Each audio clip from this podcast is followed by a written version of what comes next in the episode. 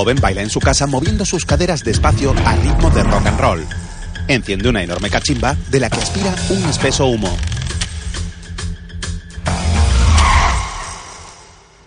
La gente pregunta, ¿qué es un rock and roll? Y yo les digo que no tiene nada que ver con baterías, drogas ni viajes al hospital. No, no.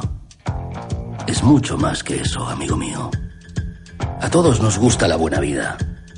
A unos el dinero, a otros las drogas, a otros el sexo, el glamour o la fama. Pero un rock and roll es diferente. ¿Por qué? Porque un auténtico rock and roll quiere el pack completo.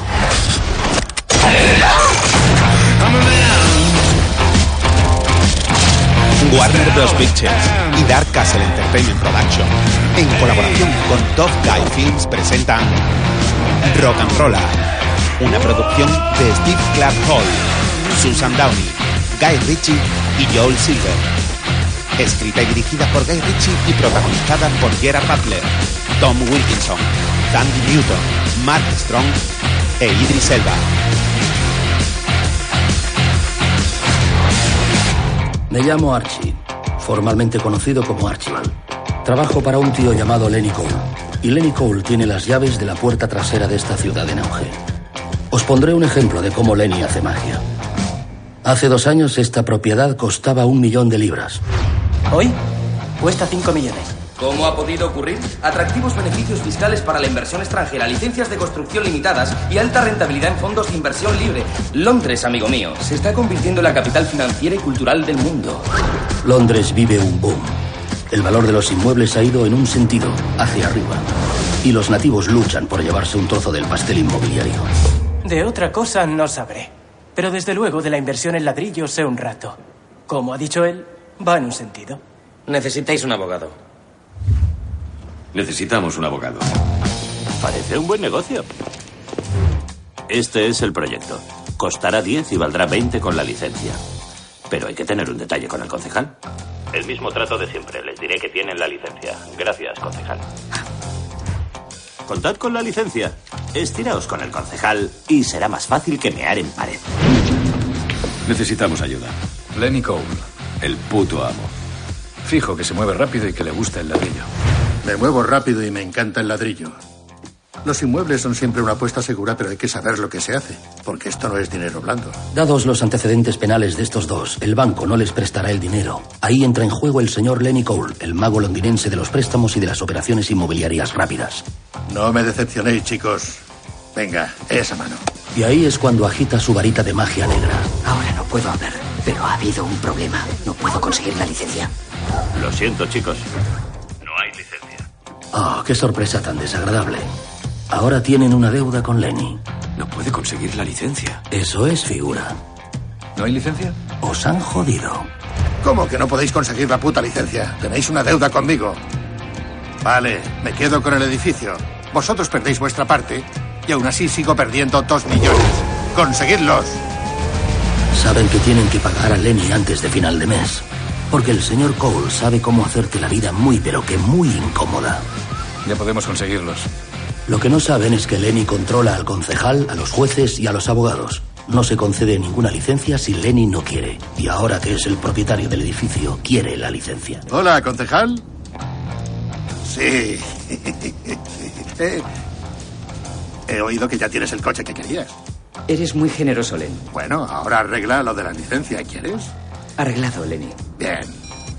Archie y Lenny están juntos en el asiento trasero de un coche. ¿Y a ti qué te pasa, Archie? ¿No te parece un poco fuerte, Len? Vienen del mismo sitio que tú y vas a limpiarles. ¿Del mismo sitio que yo? ¿Acaso parezco un puto inmigrante? A mí nadie me ha regalado nada. Hay que asustarles un poco, de lo contrario se te suben a la chepa. Necesitan una pequeña lección. He ahí un ejemplo de cómo funciona Lenny. Lenny, un hombre mayor con avanzada alopecia, sube unas escaleras mecánicas junto a varios hombres trajeados que le acompañan. Hoy es el gran día de Lenny. Ha pegado un pelotazo porque un nuevo multimillonario ruso quiere sus contactos urbanísticos. Quiere licencias donde la ley no las permite. Lenny Cole está aquí. Lenny se los va a facilitar, pero le va a sacar al ruso hasta el último rublo. Encantado, encantado, Yuri. Bien. Ven por aquí. Perdona si voy con prisa. Es que hoy estoy muy liado. Por favor, Tranquilo. siéntate. Ambos se sientan en una terraza de un estadio. Veo que tú y yo nos parecemos mucho, Lenny. Somos resolutivos. ¿Cuánto va a costarme? Antes déjame aclararte cómo podemos ayudarte para que puedas beneficiarte de este acuerdo. Sin mí, esperarías cinco o diez años hasta conseguir la licencia para levantar tu estadio. Además, teniendo en cuenta las leyes británicas, ¿Cuánto? Siete millones de euros. Espero una garantía de que tendré la licencia en seis meses. Y nada de papeleo. Trato hecho. Cuenta con ello. ¿Una copa? Sí. En el despacho, Uri sirve whisky de un barril a Lenny. Vaya, bonito, bonito cuadro, Yuri. Tiene, tiene profundidad. Ese cuadro no ha hecho más que traerme suerte, Lenny.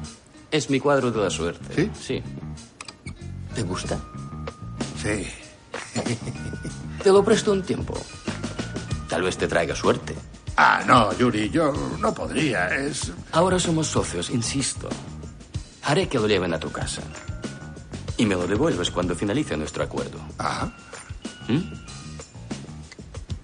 vaya, creía que vosotros bebíais vodka. El whisky es el nuevo vodka. ¿Tú no me acompañas? No bebo. Salud. Salud. Lenny se bebe el vaso de un trago. Más tarde, entra de nuevo en el coche con su mano derecha, Archie. ¿Estás bien, Len? Sí. No tienes buena pinta. Dame un poco de agua y una toallita, Turbo. Enseguida. Ese cosaco de mierda ha intentado envenenarme. Dame la botella, que es para hoy. Lo siento, Len. ¿Qué tal el club de los multimillonarios? Bueno, ya te digo que el comunismo no ha hecho mella en él. Te lo digo, Arch. Hemos pegado un pelotazo. ¿Qué ocurre? Y la famosa sonrisa de Archie. Ándate con ojo con esa gente. Los tiempos están cambiando. Ya no hay respeto por la vieja escuela. Y un huevo. No hay escuela como la vieja escuela. Y yo soy el puto director. Por eso ha recurrido a mí. ¿Entendido? Sí, entendido. Uri observa la marcha del coche desde una ventana. ¿Crees que has hecho bien prestándole el cuadro? Así el palurdo se siente como un rey. No hagas nada. De momento lo necesitamos. Quiero esa licencia. Llama a la contable que autorice la transferencia. Si Yuri va a soltar 7 millones para untar a los contactos de Lenny, los va a necesitar en efectivo. Y para eso debe recurrir a su contable personal. Os presento a la talentosa creativa de las finanzas, Estela. Consigues esas operaciones porque a esos gordos vejestorios les pone que les grites. Tiemblan como un flan y sudan como el Semtex cuando levantas esa vocecita de pija. Tú, amor mío, eres un artículo de lujo. Venga, vamos. Una sonrisita para verte. No me apetece sonreír. Soy una contable de 30 años casada con un abogado homosexual. Una tapadera sin hijos, Bertie. Para ser un matrimonio de conveniencia es muy poco conveniente. Bertie toma el teléfono del coche. Tenemos que hablar. Sí, se la paso. Es Somovich. ¿Estás segura de que no es gay? Pero lo que no sabe el ruso es que su contable se ha cansado de su triste existencia y está buscando emociones en los lugares equivocados. En un local, Bienvenidos al Spiller. En esta exitosa casa del crimen se da cita a un grupo de individuos especialmente infame, conocido como el Grupo Salvaje. No te caerán cinco años, ¿me oyes, Bob? No tienen nada en tu contra. ¿Estás flipado? Fred, tienen un chivato, un informador, un cruce entre rata y topo que canta como un jilguero. Tienen más información que Internet, joder. ¿Qué hay, chicas? Hola, Cookie, ¿cómo estás? Cookie, ¿te apuntas? Prometí a los gemelos que les llevaría a pescar, pero... ¿Qué coño? Repárteme a mí también. Eh, murmullos. ¿Podemos hablar? No. Murmullos. No te arrepentirás. enseña el trasero. Voy, cielo. Pero en el mundo del crimen se dan las coincidencias. Y los hombres que necesita para dar rienda suelta a sus emociones son los mismos que le deben a Lenny dos millones. ¿Qué pasa? ¿Te acuerdas de aquella chica? La pija. Esa a la que le va a la marcha. Ah, la contable peligrosa, sí. Hace tiempo que no sabes nada de ella, ¿no? Ya. ¿Y qué? Bueno, pues nos ha ofrecido un trabajo, ¿vale? Pero un trabajo eh, de verdad. Ah. Normalmente le habría dicho que no, pero teniendo en cuenta nuestra situación actual... Tenemos que verla. En un museo, la exótica Estela está sentada en un banco observando un mural. El atractivo 1-2, quien debe dinero a Lenny, se acerca despacio a ella. Se sienta a su lado y mira la pintura. Yo tengo uno igual en casa, pero con un niño pequeño pescando. ¿A eso lo llamáis humor en tu pueblo? ¿A eso lo llamáis arte en tu pueblo? Caray, qué chistoso, señor 1-2. E impuntual. Por favor, no llegues tarde. Estela se levanta y comienza a andar por el museo. 1-2 la sigue. Tengo un trabajo que podría interesarte. Dispara. Dos contables van a sacar 7 millones de euros de un banco que conozco y no llevarán protección. Para mí el 20%, como siempre. Los detalles están aquí. Le da un sobre. ¿Algo más? Sí. No quiero que esto me salpique, así que un ojo morado vendría bien. Solo un ojo morado, nada más. Muy bien, señora Baxter. Un ojo morado será. Estela se aleja caminando sobre sus tacones de aguja. Por cierto, bonitos zapatos. Gracias. Podrás comprarte unos iguales en un par de días. Más tarde, en unas pistas de tenis, Archie leen la prensa en unas hamacas. La turbulenta estrella de rock Johnny Quid ha desaparecido. Se cree que murió ayer al caer de un yate propiedad de un importante magnate de la moda. Lo siento, Len, no sé qué decir. Seguro que se ha cargado unos cuantos con su incombustible pipa de crack. Lenny baja la cabeza con expresión triste. No volveremos a hablar del asunto. ¿De acuerdo, Arch? Archie baja el periódico que estaba leyendo y mira a Lenny sorprendido. Oye, dile al concejal que deje de hacer el gilipollas con la raquetita y que venga a verme. Archie se levanta de su silla y se acerca a las pistas. Un golpe magnífico, concejal. ¿Tomaste clases de pequeño? ¿Qué tal un descansito? Así hablas con Lenny. El concejal observa a una joven que juega al tenis en otra pista. ¿Conoces a Jackie? No, no.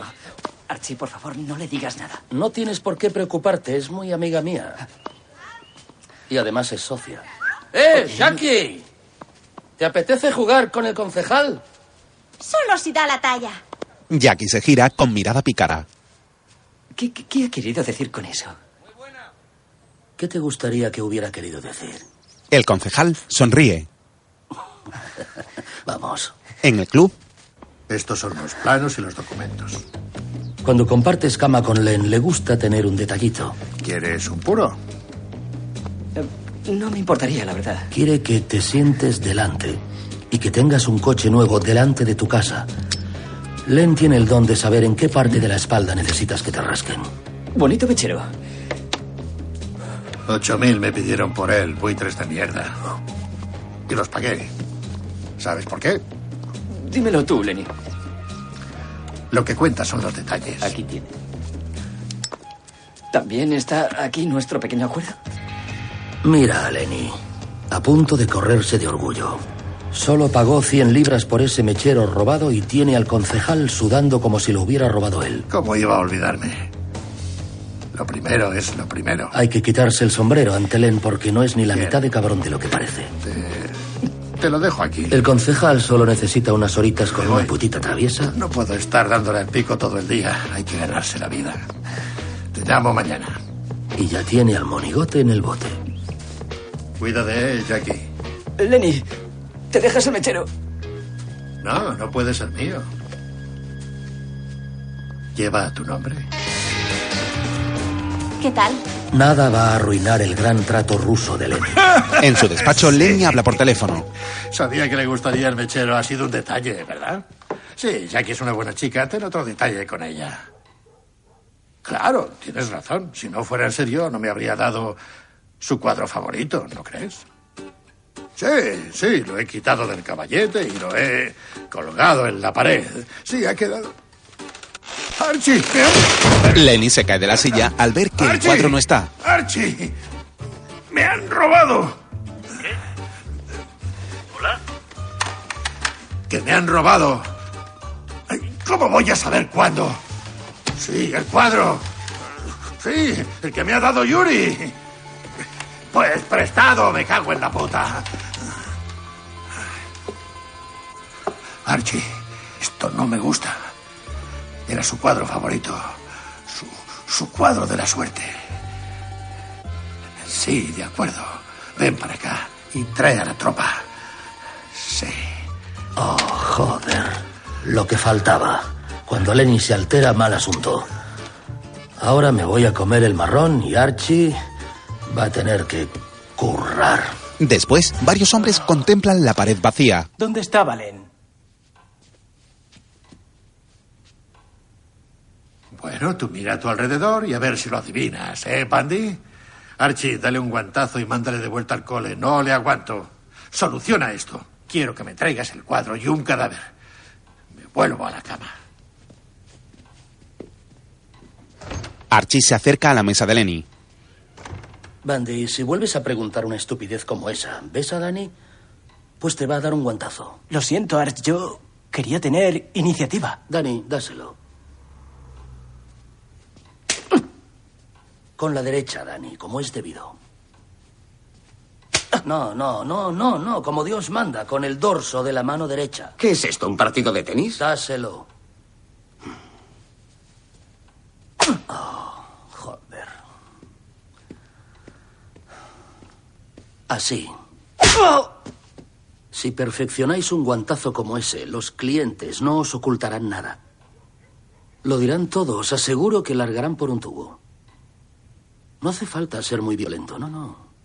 Les transporta su infancia. Arcilla en tus manos.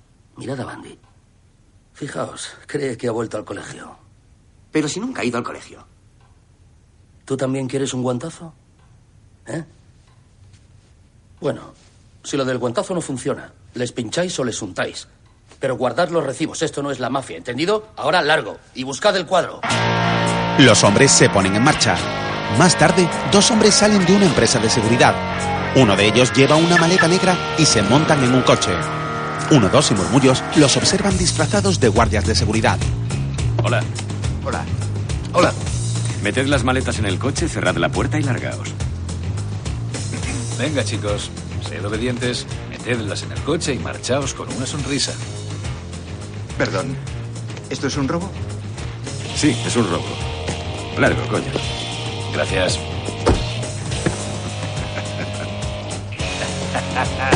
Muy bien, señor 1-2. Muchas gracias, señor Murmullos.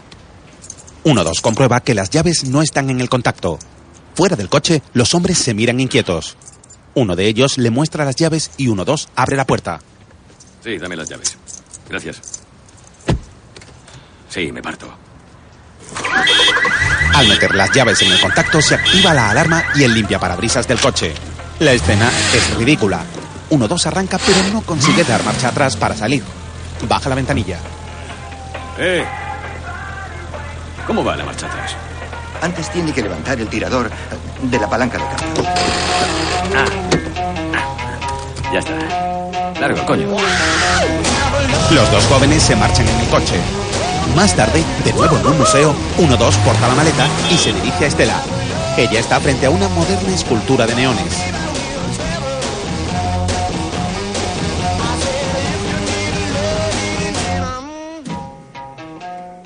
Conozco a un electricista que te haría una copia de eso. Le llevaría un par de minutos, claro. Bienvenido al mundo de los nouveaux riches, señor 1-2. Para usted también hay algo, señora Baxter. Mmm, très chic. Estela toma la pesada maleta. Mm. Visto en la calculadora no parece pesar tanto, ¿eh? Entiendo que habéis pasado del ojo morado. Me hubiera gustado complacerte, pero desde el punto de vista profesional, como que no pegaba. Hasta la próxima. Tal vez. Estela mira coquetamente a uno, dos y comienza a caminar despacio y elegante. Uno, dos, de brazos cruzados, vuelve la mirada para verla marchar. Más tarde, en la obra de un edificio, Las obras comenzaron hace cuatro años y para acabarlas aún faltan otros dos. El área abarca cinco hectáreas y será una de las principales zonas residenciales de Londres. Víctor observa preocupado a Uri. Disculpen, caballeros. Este se acerca a él. ¿Qué ocurre? Unos problemas. Los contables han sido asaltados a punta de pistola. Adiós a los 7 millones. ¿Sabes quiénes somos? Esto no es la madre patria. Ahí fuera hay indios y vaqueros. No tenemos tiempo para jueguecitos. Hay gente esperando. Habla con el contable y consigue más dinero. Víctor, Víctor. Uri lo mira fijamente y le dice: Vete atrás. Esta vez no quiero problemas. Víctor asiente con la cabeza y se marcha. Mientras, uno, dos y Archie hablan desde sus respectivos coches. Hola, Archie. ¿Uno, dos? Oye, ya tengo la pasta de Lenny. ¿La tienes toda? Sí, recién salida del horno. Así que ven a por ella antes de que me quemen las manos. Iré al Spiller. Espera. Te dejo, tengo otra llamada. ¿Len? Archie, Los rusos no han traído el dinero. no te preocupes por eso. El concejal puede esperar. Tengo buenas noticias para ti. Uno, dos y compañía han conseguido la pasta. ¿Cómo? ¿Toda? Eso dicen. ¿Y de dónde la han sacado? Ni idea. Si no quieres que te mientan, no preguntes. Ahora solo falta encontrar el cuadro. Sí, exacto. Tú procura encontrarlo. Oh, te dejo. Tengo otra llamada. ¿Sí? Tengo a todos esperando, Lenny. No me falles. Ha habido un retraso. Eso es todo, concejal. Un retraso. Pues procura darte prisa. Sí, claro.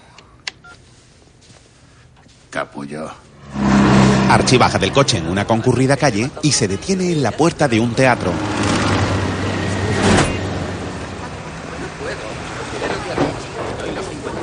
Gary. Ven. Hola, Archie. Hola, ven para acá.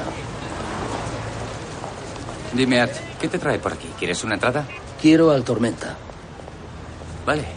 Pero no lo pillarás por aquí a estas horas. No le gusta el frío. ¿Entiendes? Está al final de esa calle. El Tormenta dirige la mayor red de reventa de entradas de todo el West End londinense. Sabe más de lo que se cuece en la calle que las propias ratas. El Tormenta es un búnker de información inmunda. Hola, Hola, ¿qué te trae por aquí? tenemos que hablar. Vale, pero no te quedes ahí de pie. Entra en mi mundo. Archie entra en el jeep del Tormenta, un negro corpulento. No, creo que no. Oh, Pues tal vez en Los pájaros y Una gran película, Arch. también La han remasterizado. y las abejas. No, no he visto. Qué calidad de imagen. Bueno, esta no es la mejor época de ¿Y el sonido? Oh, es espectacular. ¿Y si bajas el volumen para que podamos hablar? Qué maleducado. Perdona, Arch. ¿Quieres entradas? No quiero entradas. Estoy buscando un cuadro, una pintura clásica que han robado de casa de Lenny. Tienes más tíos pateando la calle que la pasma. Quiero que me ayudes. Mira, te daré un pequeño incentivo. Aquí tienes dos mil libras para que larguen. En el Spiller, Sí. Sí, soy yo. Desde hace años, todos hemos acabado en el trullo por culpa de un informador. Y ahora, a Bob le van a caer cinco años por culpa de ese chivato. Dime, guapo. Tu madre no estará muy contenta con eso de que te hayan caído cinco años, ¿eh? Por favor, Fred, otra vez no. ¿Quieres? Perdona, Bob. No es mi intención ofenderte. Pero lo peor de todo es que sabemos que esa puta rata asquerosa todavía está agazapada entre nosotros. dos jóvenes entran. Buenas, caballeros. Bonito sombrero, Fred. Un puntazo. ¿Quién coño te ha pedido tu opinión? Bien, caballeros. ¡Vamos al lío!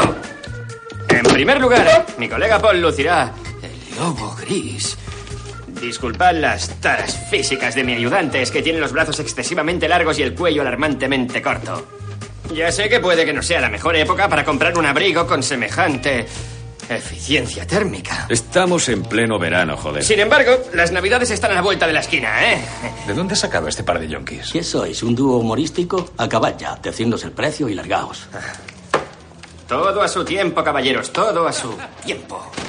A continuación, un solicitadísimo artículo que ha ocupado muchas páginas del papel couché. Los yonkis, como afirmaría cualquier yonki, no son de fiar. Cogen lo que no es suyo. No lo hacen queriendo, sino porque son yonkis. ¿Qué? Solo es un mechero. Vender abrigos de piel robados en pleno verano entra dentro de la normalidad para un yonki. El famoso y poco común oso negro. Que habita en las sombrías montañas de la Calcuta siberiana. Échenle un vistazo a esa raya, caballeros, ¿eh? Fijaos, parece una mofeta de un 80. Y todo esto podría ser suyo por la irrisoria cantidad de... Sí, hola. Soy Archie. Hola, Arch. Ábreme. Sí, claro, sube. Vosotros dos, largaos de aquí ya, por la puerta de atrás, a tomar por El grupo culo. salvaje ha puesto algo de dinero extra para aprovecharse de los contactos de Lenny y para que quizá, y solo quizá, la varita mágica de Lenny haga desaparecer misteriosamente el papeleo legal de Bob. ¿Qué tal, Fred? Arch. Murmullos. Arch. Bob. Hola, Archie. Uno, dos. Arch. Veo que has traído a tu mayor gorila. No seas borde. Ten cuidado, uno, dos. No querrás volver a resfriarte. ¿eh? El Spiller está hoy muy tranquilo, Fred. ¿Va todo bien? De lujo, gracias, de lujo. Bien. Bueno, ¿dónde está? ¿Acaso no lo hueles? Pues no. 1-2 empuja una maleta de cuero negra hacia los pies de Archie. Su acompañante la toma. Ya podemos montar un equipo. Ah, ya te gustaría, ¿no, Arch? Ah, oh, por cierto, esto es para ti. Para que te compres unas botas de fútbol, lo que quieras. Ah, sí. Tienes la gracia en el culo, ¿lo sabías? Buenas noches, chicas. Mientras tanto, en un lujoso yate, Dicen que solo se disfruta de un barco el día que se compra y el día que se vende. Según mis cálculos, no te equivocas. ¿Qué se le va a hacer? La belleza es un amante cruel. Tengo que apuntar esa frase. Toda tuya. ¿Te sirvo una copa? No. Gracias. Sabes, me gustas. Me gusta cómo eres, siempre pensando en los negocios. Muy profesional. Bueno, para eso me pagas, ¿no? Háblame de tu marido. Mi marido es abogado. He oído que en lo suyo es muy bueno. Puede que tengamos trabajo para él. Dime, ¿qué haces para divertirte? Estela da una calada a su purito agachando la cabeza. ¿Te he ofendido de algún modo? Como has dicho, soy una profesional y tú eres mi jefe, así que mientras eso no cambie, ¿por qué ibas a ofenderme? ¿Ves, Víctor? A eso me refiero. Eso es lo que me gusta de este país. Se respeta la jerarquía. Tú haces tu trabajo, yo el mío, y todos están contentos. Volviendo a los negocios. Hemos tenido problemas de seguridad. Pero bueno, resumiendo. Necesito otros 7 millones de euros de los que no constan en los libros. Señor Omovich, soy la mejor en lo mío.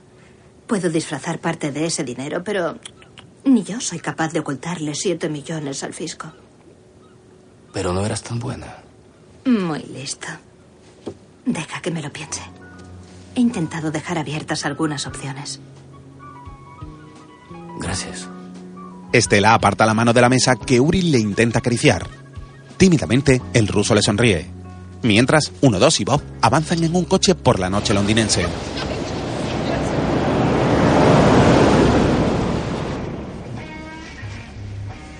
Venga, Bobby, tío, anímate. ¿Cómo me voy a animar? Me meten en el trullo mañana por la noche. Bob, eso es mañana por la noche, ¿vale? Así que esta noche vamos a armarla.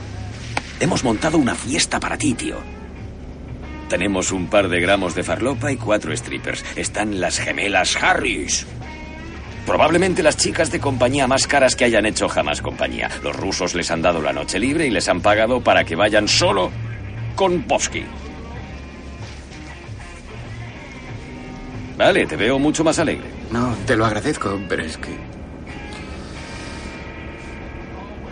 ¿Qué? ¿Qué pasa? No lo entenderías. Vamos, Bobby, ¿cómo dices eso? Entendería cualquier cosa que me dijeras.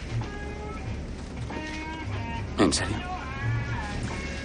Bob, eres mi mejor colega. No me interesan las strippers, uno dos. Me interesas tú. El joven Bob lo mira nervioso. Ya. El chico le mantiene la dulce mirada. Uno dos para el coche de un frenazo y baja. de mierda.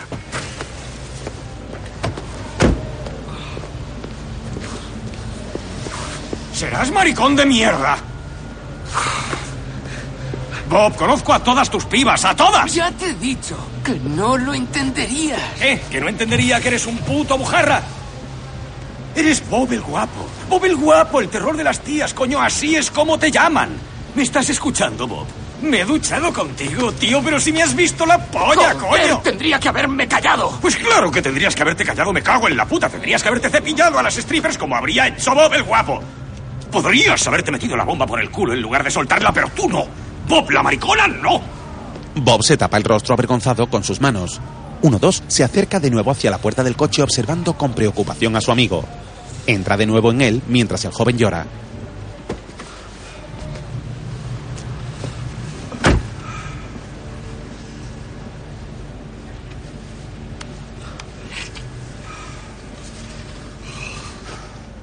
Lo siento.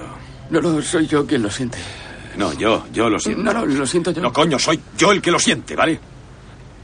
Se me ha ido la olla, ¿entiendes? Es que ha sido una sorpresa de cojones, Bob. A ver, me has dejado flipado. Tranquilo, tranquilo. Mierda, cinco años, tío. No sé si voy a poder aguantarlo.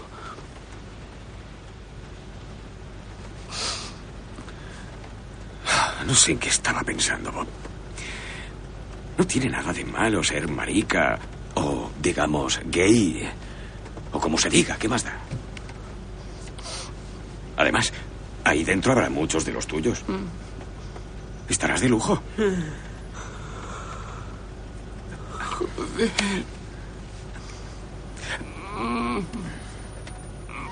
Bueno, oye, ah, exactamente qué es lo que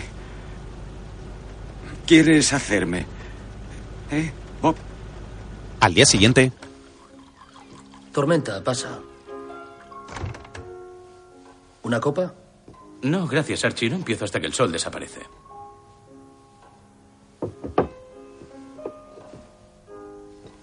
Vaya. Menudo despacho tiene Lenny, ¿eh? Me gusta. Pino escandinavo haciendo las veces de roble inglés. Le da su toque. ¡Uh! Un Whistler. ¿Cómo dices? Siglo XIX. Byford Han, el maestro de las manos. No me digas. Se sabe que un hombre es culto cuando tiene un Whistler en la pared. tras la mesa del despacho de nuevo, hay colgado un cuadro. Adelante. El tormenta se sienta en la silla de Lenny. ¿Tú sabes por qué me llaman tormenta, no, Archie? Será porque eres un negro cabrón que es un tormento. Tormenta de ideas. Arch, nada se escapa a la gran tormenta de ideas. Nada. Bueno, he lanzado unas cuantas preguntas en la dirección adecuada. Y he venido a verte porque creo que tengo información sobre tu cuadro. ¿Ah, sí? Sí. En un edificio abandonado, Muy bien. Os diré cómo va esto. Os vais a dar un bañito mientras yo me hago una taza de té. Bajo vuestros pies tenéis el famoso río Támesis. Espero por vuestro bien que podáis aguantar la respiración hasta que hierva el agua de mi té. Después os voy a hacer una pregunta. Solo una pregunta. Vosotros me vais a dar un nombre. Si es el correcto, os podréis ir a casa, sequitos y con ropa limpia. Si el nombre no es correcto, seréis pasto de los cangrejos. Son americanos. Son como termitas los muy cabrones. Y como buenos americanos, se han comido a los nativos, pero aún les queda mucho apetito. Enséñales uno, Charlie. Bueno, hasta luego. Que os divirtáis. Dos hombres están atados a una silla que cuelga de una cadena. ¿Por qué iba a mentir? ¿Por qué coño iba a mentir? ¡No! ¿De qué va todo esto? El cangrejo americano fue introducido en los años 20. Un invitado, diríamos. Y como todos los invitados que están en su salsa, no se quiso ir. En 50 años se comieron a todos los cangrejos autóctonos. Los exterminaron. Y luego empezaron a comerse entre ellos. Es lo que tiene la avaricia, Arch? Que es ciega. Y no tiene límites. Por eso estoy yo aquí. Para mantener el orden. ¡Dani! ¡Dale un manguerazo! Sacan al joven del agua donde lo han sumergido y este sale mordido y herido por los cangrejos.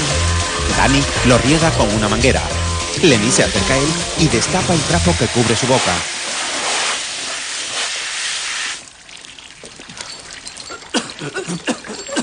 Muy bien.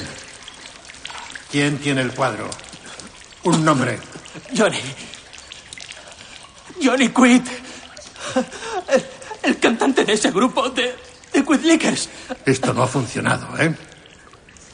¿Cómo va un fiambre a venderte un cuadro? No, no, no, no, no está muerto. Sé que no lo está porque quiso vendernos ese cuadro y se echó atrás en el último momento. Está obsesionado con él. ¡Me cago en la puta! Archie, vuelve a zambullirlo antes de que lo maten. No, por favor, le conozco, sé quién es. Estudiamos juntos, no me cae bien. Nunca me ha caído bien. ¿Cómo va a caerme bien? Ahora, por favor, soltadme. No quiero morir. Len, ¿podemos hablar? Archie y Lenny se retiran.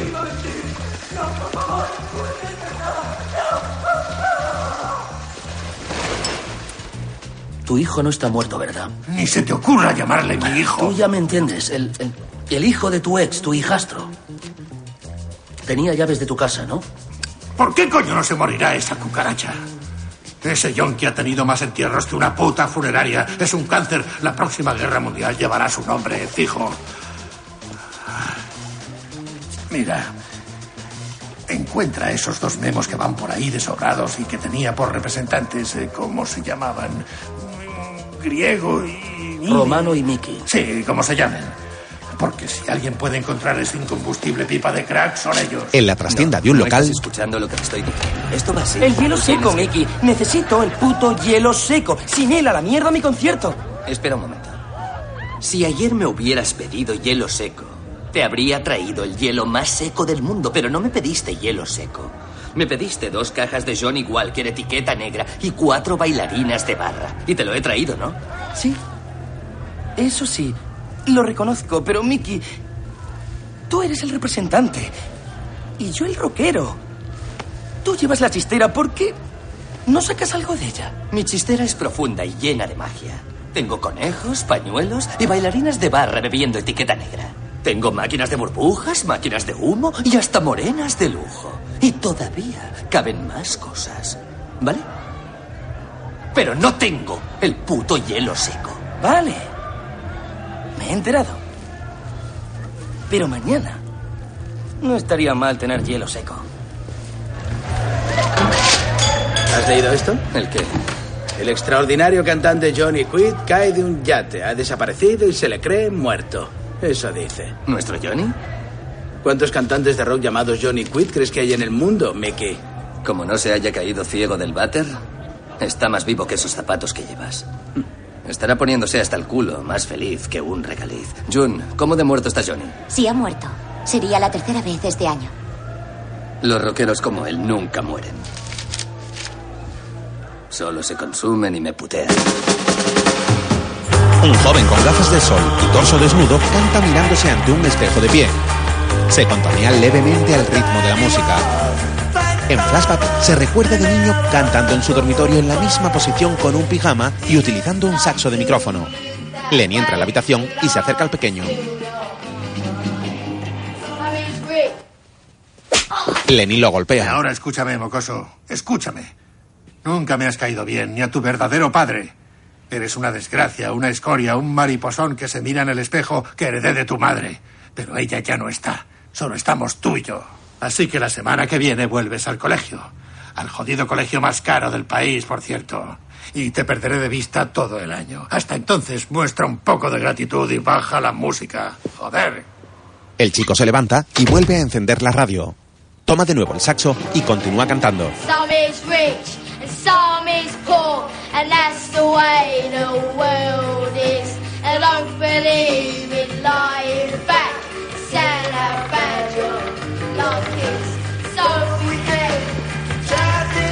Lenny entra en la habitación y se desabrocha el cinturón del pantalón, acercándose al pequeño con actitud de golpearlo.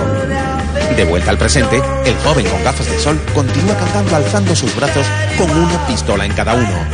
Un compañero que baila cerca de él porta un rifle. Este apaga la música y se quita los cascos.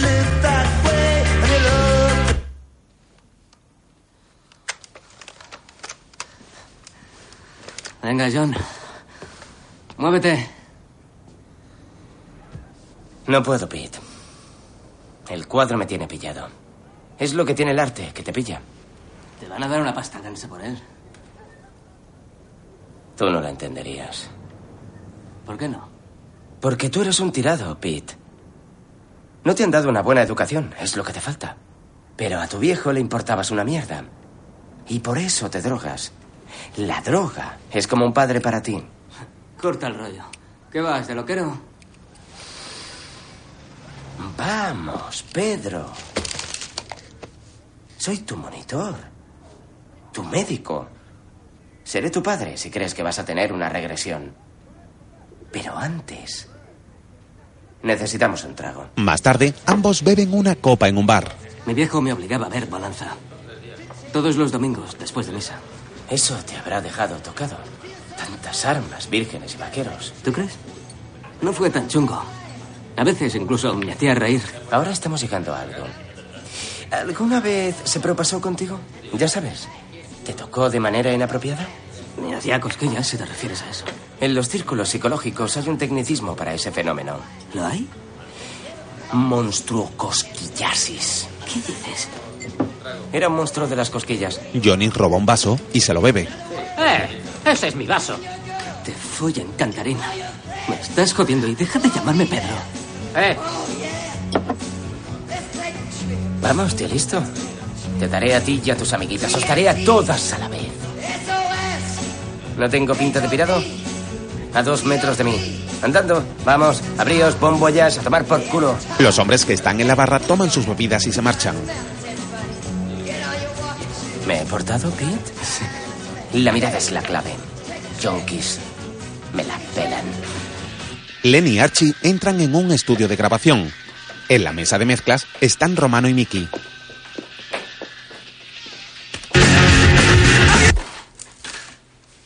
Romano, Mickey, he intentado pararlos, pero no hay quien los pare. Creo que solo quieren... Solo queremos charlar con vosotros. Lo siento, Mickey. Tranquila.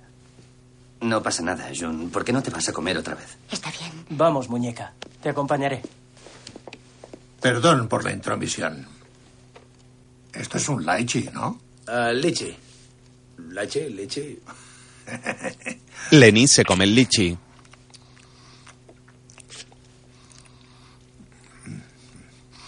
Sabrosa y exótica. Un poco como Jun. Gracias. Lenny entra en la sala de grabación y lo siguen. Ah, ¿Podemos ayudaros en algo? Sí, tenéis un grupo llamado The Quid Lickers. Lo teníamos, sí.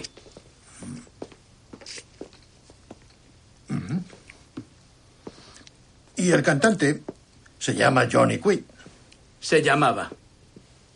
Bueno, me gustaría ver al señor Quid. A mí también me gustaría, pero va a ser complicado porque según los periódicos, lo único que va a poder cantar ahora son requiems. Me dais pena. Me dan pena todos aquellos soplapollas que leen los periódicos y se tragan esa mierda. ¿Habéis visto su cadáver? ¿Acaso le habéis visto hasta el culo de caballo y de crack con la lengua fuera y la polla en la mano colgado de una diga como un auténtico rock and roll? ¿No le has visto a que no? Ni tú ni su puta madre, para que lo sepas. Porque no está muerto. Está vivito y coleando, vendiendo todo lo que pilla por ahí. Como un cuadro muy importante que no le pertenece. Per- perdona, ¿y a nosotros qué nos cuentas? Tenéis 12 licencias dentro de una jurisdicción que yo controlo. Así que si queréis conservarlas, haced lo que os diga. sé lo que estáis pensando. ¿Es que acaso hay algo que tú no sepas? No te embales, campanilla. No se canta igual con dentadura postiza. Un momento, entonces, ¿os vais a encargar de él? ¿Qué os creéis que somos? ¿Gánsters? Ese no es mi estilo. Bueno, aplicaos el cuento si no queréis resfriaros. 1-2 entra en el Spiller.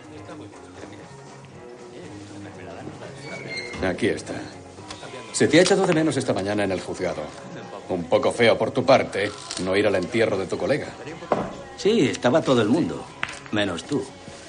Y tengo la impresión de que al único al que el guapo quería ver allí era a ti. Vale, a ver, ¿qué insinúas, Fred?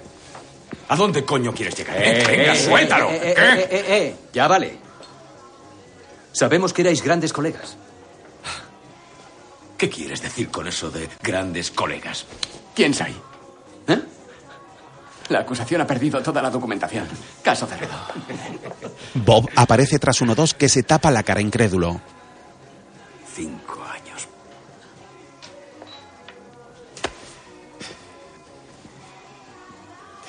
Tenías que estar... Me cago. Uno, dos, al teléfono.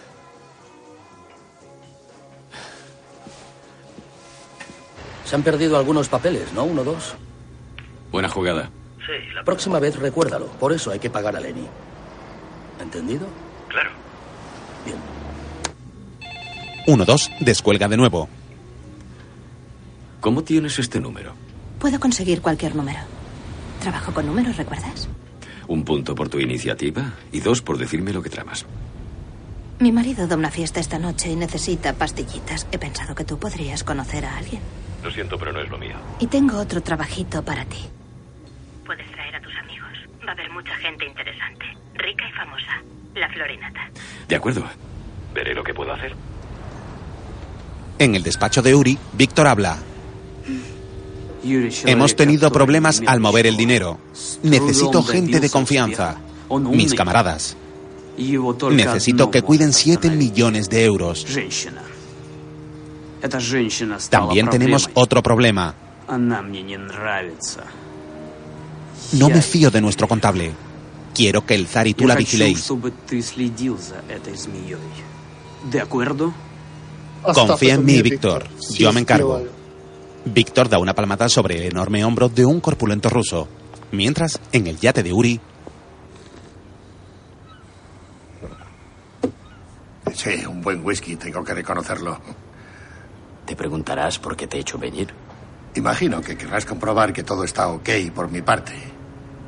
Me he sorprendido que no hayas respondido llegado el momento, pero me figuro que tus razones tendrás. Entiendo. Yo tampoco quiero que las cosas se tuerzan, lo cual me lleva al siguiente punto. Desde que el cuadro, mi cuadro de la suerte, no está colgada en mi pared, la suerte no me ha sonrido mucho. Sé que no está bien que te lo pida porque nuestro negocio no ha concluido, pero siento que lo necesito. Ya. Lenny se bebe el whisky y asiente preocupado. Después baja del embarcadero tambaleándose. Hay que joderse, otra vez sales con mala cara. Deberías dejar de darle al vodka. Cállate, Arch. ¿Qué pasa? ¿Va todo bien? No, va de puta pena. Quiere que le devuelva su cuadro de la suerte. ¿El cuadro? Oh, vaya, eso es un problema, ¿no? Si le ves los ojos, le han cambiado de color. Se le han puesto rojos. A estos les da igual el suelo que pisan. Si quisieran, podrían comprar medio Londres sin inmutarse. Para ellos tú no eres nadie. Un chasquido de dedos y seríamos cenizas. Vuelve a hablarme de ese modo y te corto la puta lengua. Yo controlo esta ciudad. ¿Entendido? Yo. Y cualquiera que se atreva siquiera a levantar la mano, te aseguro que le arranco el puto brazo de cuajo.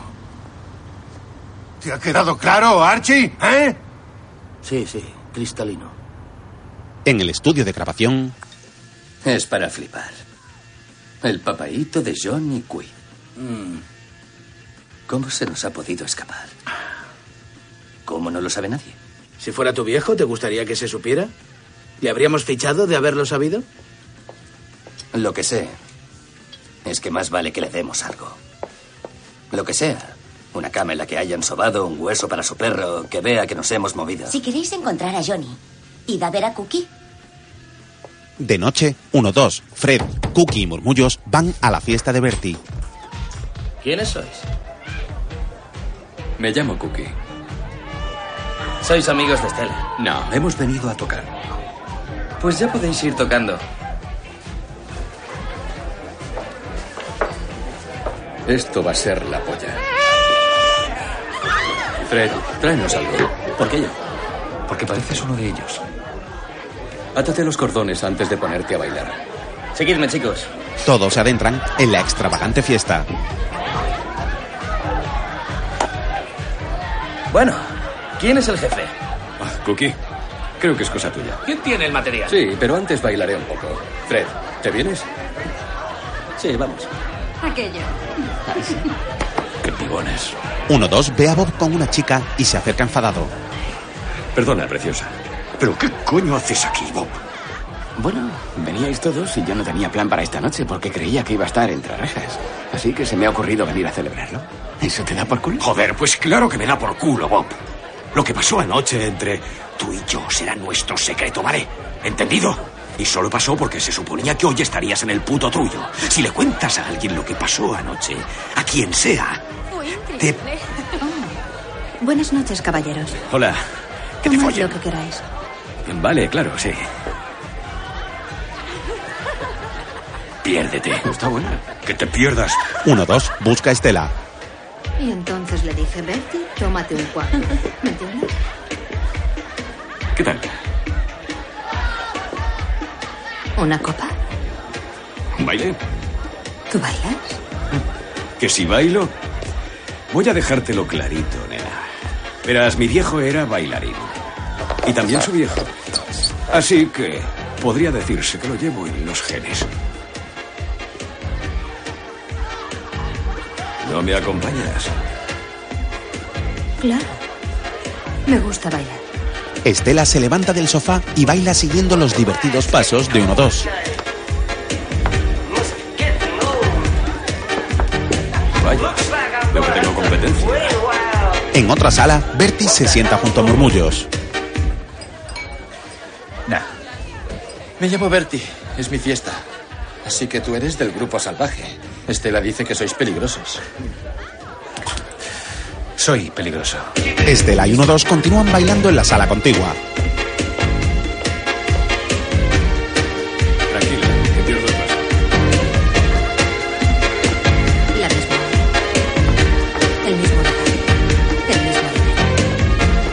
Ese amigo tuyo, ¿es del grupo salvaje? No. Él es el grupo salvaje.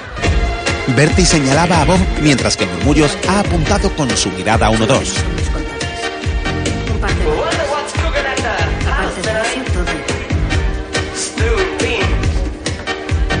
Sé muy bien cómo funcionáis. ¿Ah, sí?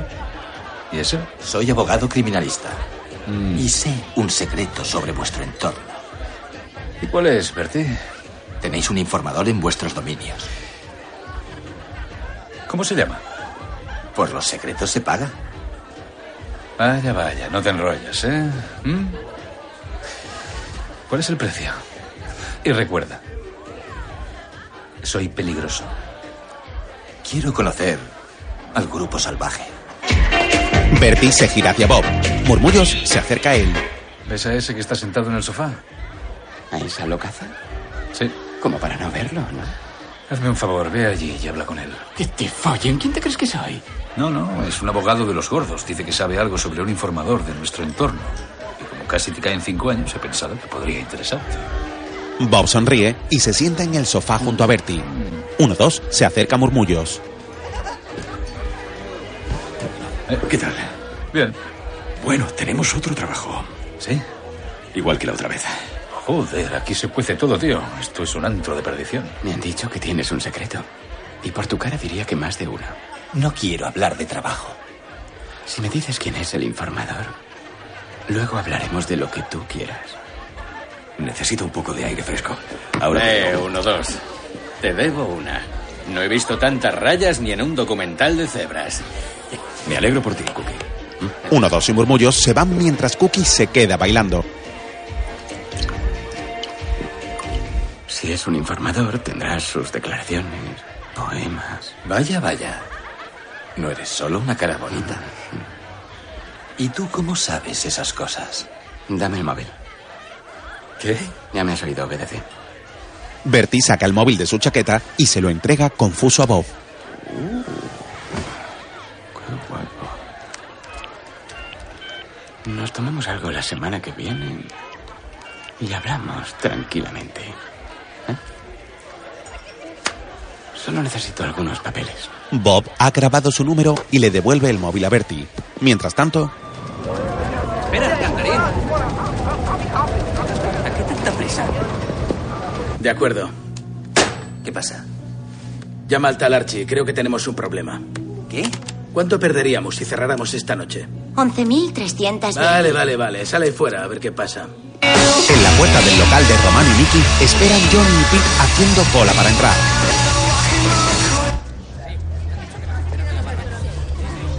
Alto ahí. ¿A dónde creéis que vais? ¿A ti qué te parece? Vamos a entrar. Largaos, parásitos. Para entrar hay que pagar. Eso ya lo sabemos, tronco. Señor Archie.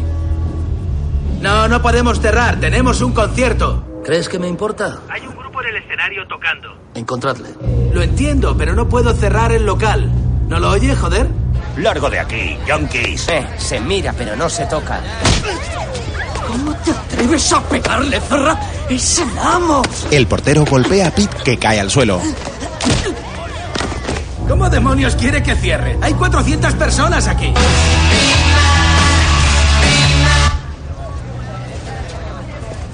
Déjalo, John. Estoy bien. Estoy de puta madre, tío. Vámonos a casa, ¿eh? Él sí que va a estar de puta madre. Oh, no. Johnny se acerca despacio a la puerta del local con un lápiz de madera con la punta afilada en la mano.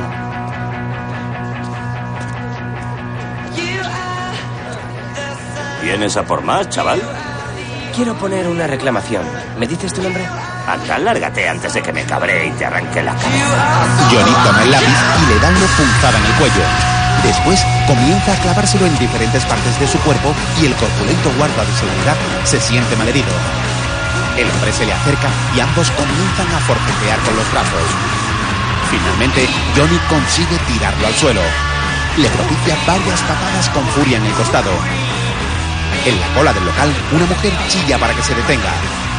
Johnny agarra la tapa de latón de un cubo de basura y levantándolo con fuerzas, golpea de nuevo al guarda en la cabeza.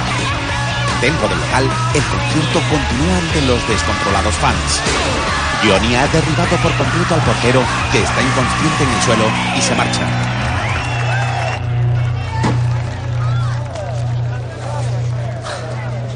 A dormir. Puto mamón. Mira eso, tío.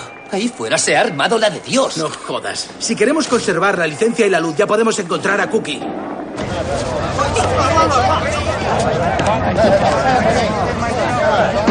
Rellenamos los cartuchos con sal y cargamos el arma. Si se ponen tontos, les disparamos y seguro que se tranquilizan. No notarán la diferencia, ¿verdad?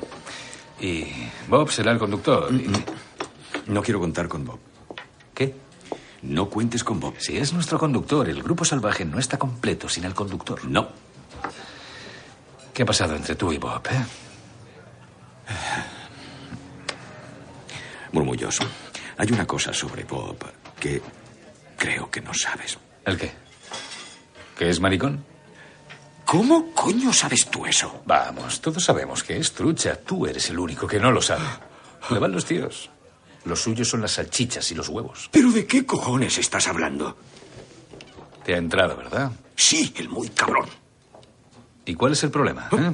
Se suponía que era su última noche. Le hiciste un favor. Para eso estamos buenos amigos. Bien hecho. No se lo contaré a la peña. ¿Qué coño quieres decir? ¿No le contarás a la peña qué? ¿Qué le hiciste? ¿Le chupaste? Eh, eh, ya basta, ¿vale? ¿Se puede saber qué cojones te pasa? Tú se la has chup... Se la cascaste. No. ¿Qué? A ver. No soy gay. ¿Entendido, murmullos? Solo me pidió que bailara con él, eso es todo. ¿Fue un baile lento? En flashback, Bob se agarra fuerte a uno dos en una sala de baile. ¿Pero qué me ha hecho? Señor 1-2, hay algo que debería saber sobre nuestro Bob. ¿Quién crees que cuidó de tu madre antes de que palmara, cuando te cayeron dos años? ¿Eh? Porque no fui yo, y soy tu mejor colega, no, fue Bob. Bob iba a verla seis veces por semana para asegurarse de que no le faltara de nada. A tu madre le rompiste el corazón cuando te encerraron y Bob se encargó de recoger los pedazos. Le diré algo, señor 1-2. Si para ser la mitad de humano que Bob tuviera que convertirme en maricón, me lo pensaría. Tampoco mucho, pero un segundito, fijo. En un club, Y el crío le mira y dice, ¿tú qué coño crees? ¿Eh? Ese chiste tenía más gracia cuando te lo conté yo. ¿Podemos hablar, Cookie? Preciosas, ¿nos dejáis? Venga, cinco minutos.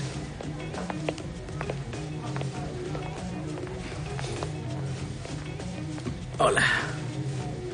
Necesitamos encontrar a Johnny Quill. Puede que aún no os hayáis enterado, pero según... Venga, sabes tan bien como yo que Johnny no la ha palmado. Vamos, Cookie. Llevas cinco años jodiéndole la vida. Pórtate bien con él por una vez. ¿Has ido alguna vez al cementerio de Yonkis, Romano? Es un sitio desagradable, llamado Melenas sin vida. Suena peluquería, ¿verdad? Pues no se parece una mierda, te lo aseguro. Sabéis, es horrible. Ver y oír a un hombre aspirar su alma a través del agujero de la pipa. Y es aún peor cuando se le escapa entre los dedos. Yo lo he vivido en mis propias carnes. Lo ha vivido en sus propias carnes. Luego encerré a ese demonio en un ataúd a prueba de humo. E hice lo mismo con Johnny. Adoro a ese chaval. Es la clase en persona. Y si te quedara una puta neurona, tú también le adorarías. Las ventas de sus discos han aumentado un mil por ciento en dos semanas. Verás, Johnny el enganchado sabe que un rockero vale más muerto que vivo. ¿Qué cosas pasan, eh? El señor Quid no me compra a mí. Tiene que buscarse la vida. Pero déjame tu número y si al muerto le da por llamar, serás el primero en saberlo.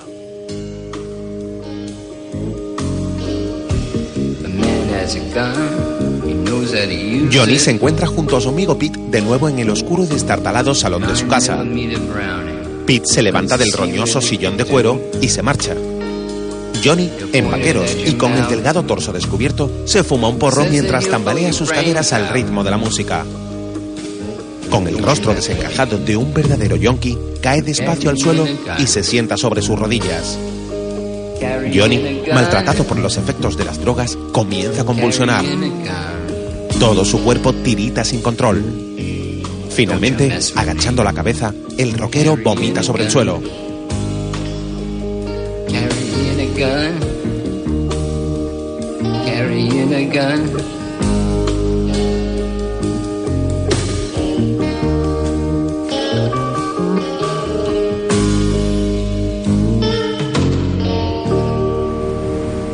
Mientras, los dos matones rusos van en coche. El grande enseña una cicatriz en su brazo. ¿Cómo crees que me hice esta? Parece la rodadura de un tanque. Me pasó por encima. Víctor me salvó. ¿Y esta de aquí? El corpulento ruso se levanta la camisa. Una granada. Yo tengo una de esas. Enséñamela. Espera. El zar se levanta su camiseta y la muestra. Preciosa. ¿Cuántas tienes como esa? Unas cuantas. Alambre de espino. Las mías son peores. A ver en las calles de Grozny, calibre 30. De repente, un camión embiste por el lado del coche en el que van provocando un grave accidente. Entre tanto, en las obras de un edificio...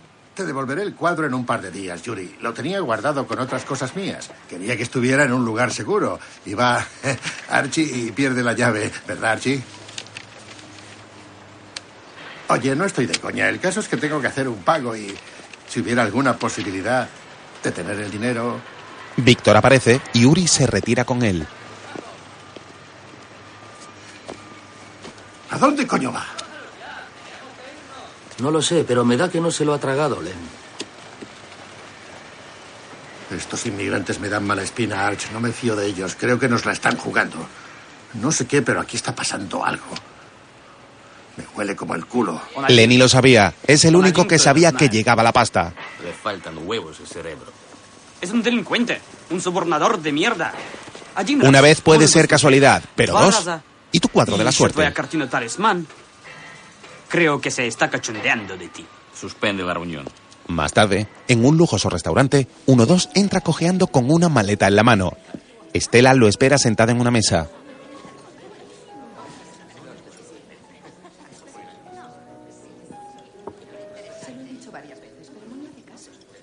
Dios mío, vaya pinta.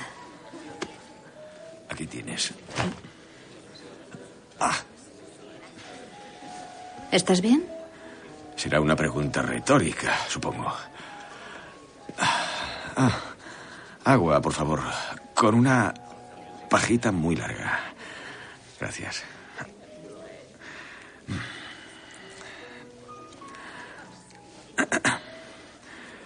¿No sientes curiosidad por saber qué ha pasado? En un flashback, uno dos y murmullos han estrellado el camión. Tapados con unas medias para no ser identificados, rompen con un hacha el cristal trasero del coche para robarles el maletín del dinero a los rusos.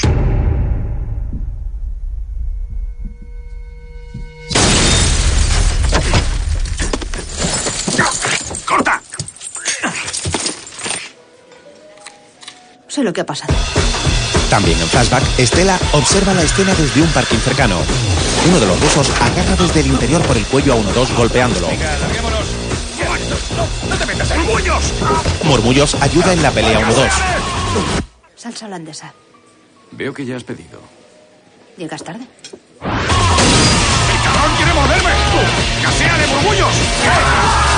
¡A mí no, idiota! ¡No puedo mover! ¡Joder! Estela toma una pizca de salsa con el dedo y se la mete despacio en la boca ante la atónita mirada de uno dos. En el flashback, ambos consiguen huir con el dinero. Por aquí, por aquí. Se montan rápido en un coche mientras los rusos salen por la ventanilla para perseguirlos. ¿No tomaste precauciones? El zar consigue colarse por la ventanilla del coche en marcha. ¿Precauciones? Uno dos forcejea con él mientras intenta conducir y el coche se estrella contra el escaparate de un establecimiento. Varias personas se acercan a observar el accidente. Es tu trabajo, ¿no? Uno dos sale del coche malherido, se quita la media y se enfrenta al zar golpeándolo con fuerzas. Este cae al suelo.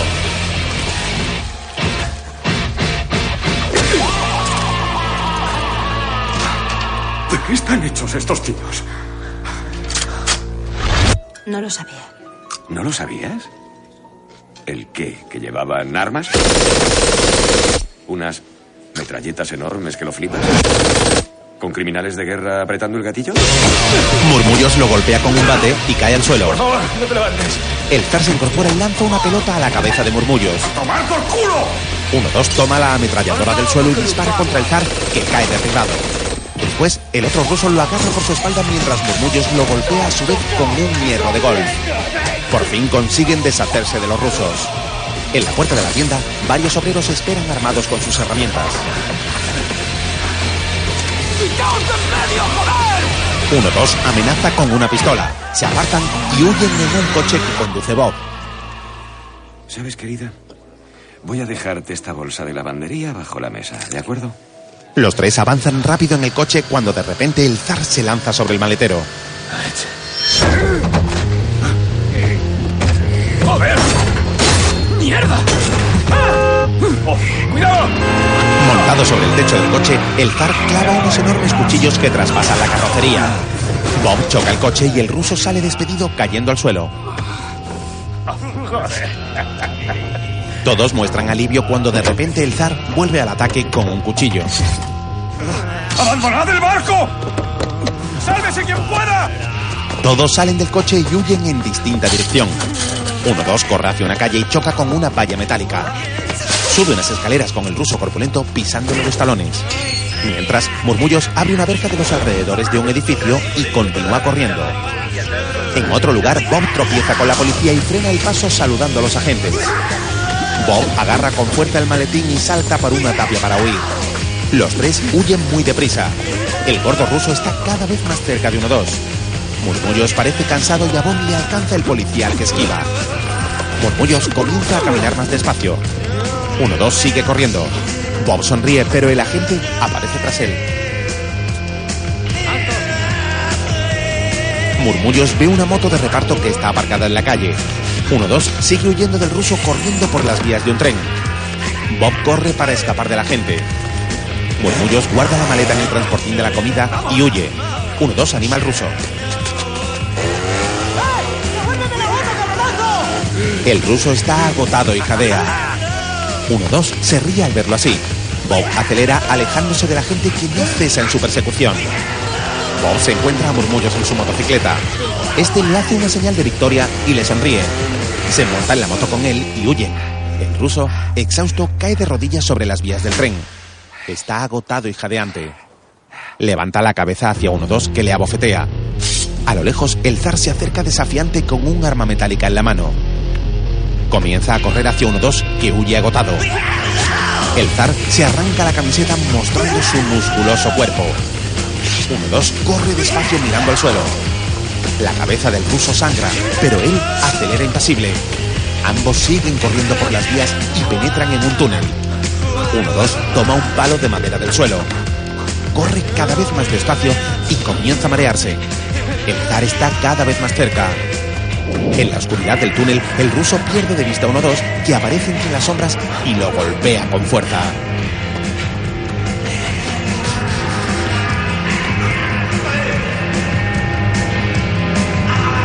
Sale del túnel y se deshace de la madera manchada de sangre, pero al mirar atrás observa que el ruso continúa siguiéndole. Está totalmente ensangrentado. Se para algo mareado y le hace un gesto a uno dos tocándose el ojo y señalándole, indicando que le estará observando. Uno dos contesta con un gesto obsceno abriendo la boca y moviendo la mano delante de ella como si estuviera haciendo una felación. Sigue corriendo sonriente y el zar se aleja caminando malherido en dirección contraria. De nuevo en el restaurante, Estela se limpia la boca con una servilleta. Adiós, cariño. Eres demasiado peligrosa para mí. Uno dos se levanta de la mesa y se va. Bob lo espera en otro lugar del restaurante. ¿Me he pasado con lo de la cojera? No, lo de la cojera ha estado bien, tío. Es un pibón. ¿Le gustas, colega? Prefiero gustarle a ella que a ti. Ambos salen a la calle. Se montan con murmullos en un coche. El zar los observa desde otro en la acera contraria. Los tres delincuentes se marchan. Mientras tanto, Me la pela que esté ocupado, Archie. Si le llamamos, contesta. Ese es el trato. Ah, ahí está. ¡Eh! ¡Concejal! ¡Concejal! Os veo en el restaurante. ¿Qué pasa? ¿Se te ha perdido el móvil? Lo siento, no debería estar aquí. Voy donde me sale de los putos huevos, porque esta es mi ciudad, no la tuya. Me da igual lo que penséis tú y tus inmigrantes chupatintas de mierda. ¿Qué es lo que pasa? Entremos aquí. en el despacho del concejal, No puedo hacerlo. Has tardado demasiado, Lenny. Ya se han manifestado en contra. No van a permitir que se construya. Eso es una gilipollez. Miro por la ventana y veo 20 edificios que dijeron que nunca se construirían. ¿Qué ha pasado? ¿Las putas termitas han decidido hacer una fiesta de la construcción? No, sonrisas. Se han levantado a base de sobornos. Sobornos como los míos. Lenny siempre pone el dinero, concejal. Siempre lo ha hecho. Así que no te rajes ahora. Esta vez no. Esto no es el puto Zaire, Lenny. Lenin lo agarra. Me haces daño a los huevos, Lenny. No se te ocurra volver a insultarme, charco amarillo de meado de inmigrante, o se te encharcarán los pulmones. Lo notas, ¿no, concejal? ¿Crees que no hay recibos de todos esos regalos? Los coches, las vacaciones, las pistas de tenis, las piscinas. Estos huevos son míos. Y ahora mismo son mucho más frágiles que un par de huevos de codorniz. Así que arréglalo. Lenny lo agarra más fuerte de los testículos. Más tarde, en su casa, Johnny fuma un cigarrillo y ve la televisión acomodado en un sillón. En la oscuridad del salón se vislumbra la silueta de Pete. Pedro. Vuelve aquí.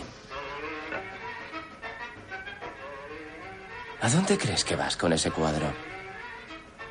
No me dijiste que fuera de tu viejo, o de como quieras llamarlo. Tienes que devolverlo, John.